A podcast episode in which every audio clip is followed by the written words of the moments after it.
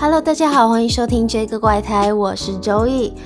嗯，我没有想到我居然熬到了双位数，也就是第十集的 Podcast。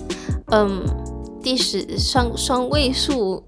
好，好像也不是双位数诶，就是华语中的个位数，然后数字中的双位。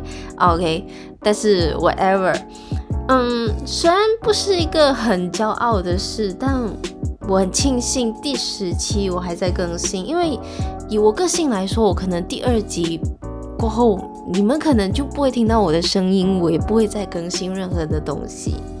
所以第十期，我们来说一下我的大学生活，还有总结一下大学到底是什么样的一个意义存在。那为什么我会说这个主题？是因为前几天我在刷 IG 的时候，看到学校 Story 说会举办一些分享会，然后开放给外籍人士。但这个东西我其实经常都会看到学校分享，几乎每个月一次这样子吧。嗯，我就回忆起大学生活的点点滴滴。老实说，我是一个很憧憬那种电视剧里面校园生活很漂亮的大学，然后落地玻璃窗的图书馆，看到很壮观的学校外观，还有很宽很大的楼梯。但事实上，我完全没有过上这种所谓很漂亮的生活场景，就是。也不能说自己学校不漂亮，这个有点好了。我我学校就是小，就是前面如果你们有听的话，我第四期的 podcast 就会知道，我从很小就选定我毕业的大学。OK，至于为什么还有如何选的话，你们可以往前面那一期听。呃，如果再没有你们想要知道的信息，如果你们想要知道的话，可以私信我，我会。留我的 IG 在下方。好，就是这样。我很早就知道我要读的大学本来就是不大。去报名的时候，我真的是大傻眼，没有想到这个这么的不大，真的是不大。我我也不知道我在说什么，就是比我预期还小很多。那当然是很嫌弃的。当我开始上大学，认识了同班同学，才知道原来大部分人都跟我一样，嗯。初次来到就傻眼，你想象一下，你一下车，你看到一个独立式，然后你就会在想，天哪，我就是那么重要还有美好的大学生活，就要在那么小小的一间上课吗？然后当下心情真的很复杂，就是你幻想的远远比你实际的情况差太远太远了。这就是我入学前的一些点滴啦，然后到入学后，我还是蛮抗拒的。我记得，嗯，我开学的第一天就是一月二号，我提前两个小时到了学校，就是因为我第一次开车开那么的远。其实学校离我家不远，就是第一次开车离开我家那一个区域，我就用了四十迈的一个龟速开到了学校，结果到了学校。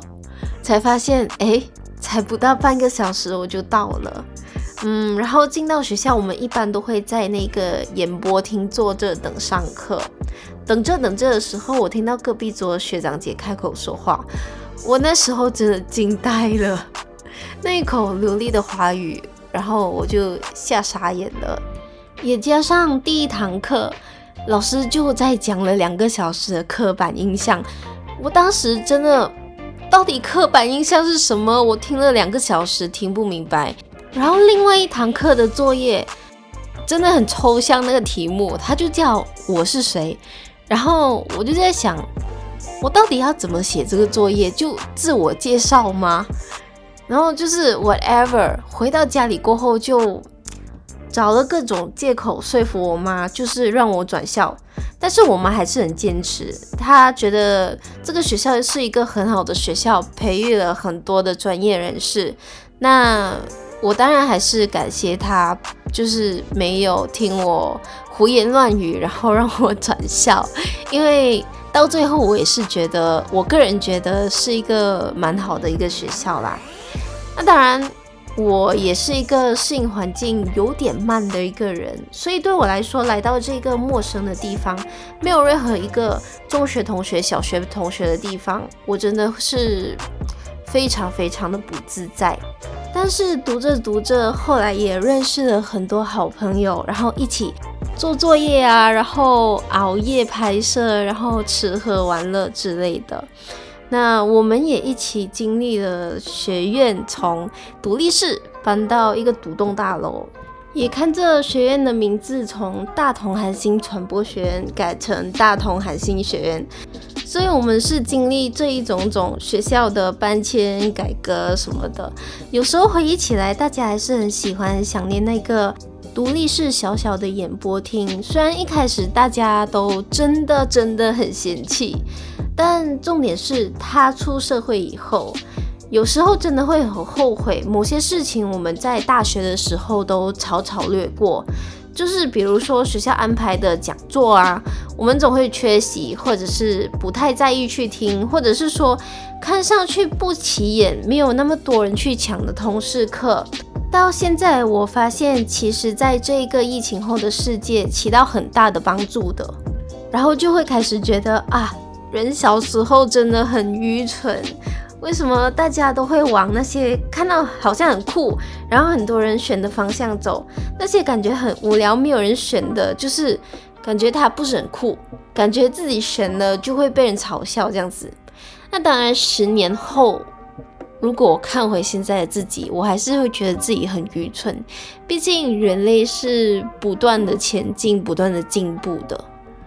话说回来，关于大学，我朋友曾经和我说过那么的一句话，就是大学的意义其实就是用来社交与建立人际关系的。其实我是很认同这一句话的，因为这也是我工作后才发现这个东西真的是很重要。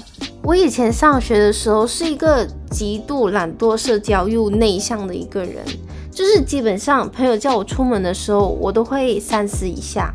这个我朋友完全不知道，就是我答应了后，我会觉得哦天哪，我又要出门啊，人好累，出门好累。即便是上学，我很害怕去认识新人，但是我很八卦，就是我从小学到大学都是一个八卦的内向显眼包，这是我自己说的，也不知道属不属实啦。但再仔细往回想。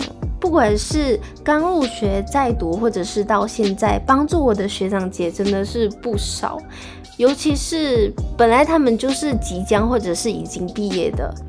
如果问我怎么神奇般的认识的话，其实我也还真的不知道。我只知道，因为是网络认识的，等下听了就会问我啊，到底是哪一位呀？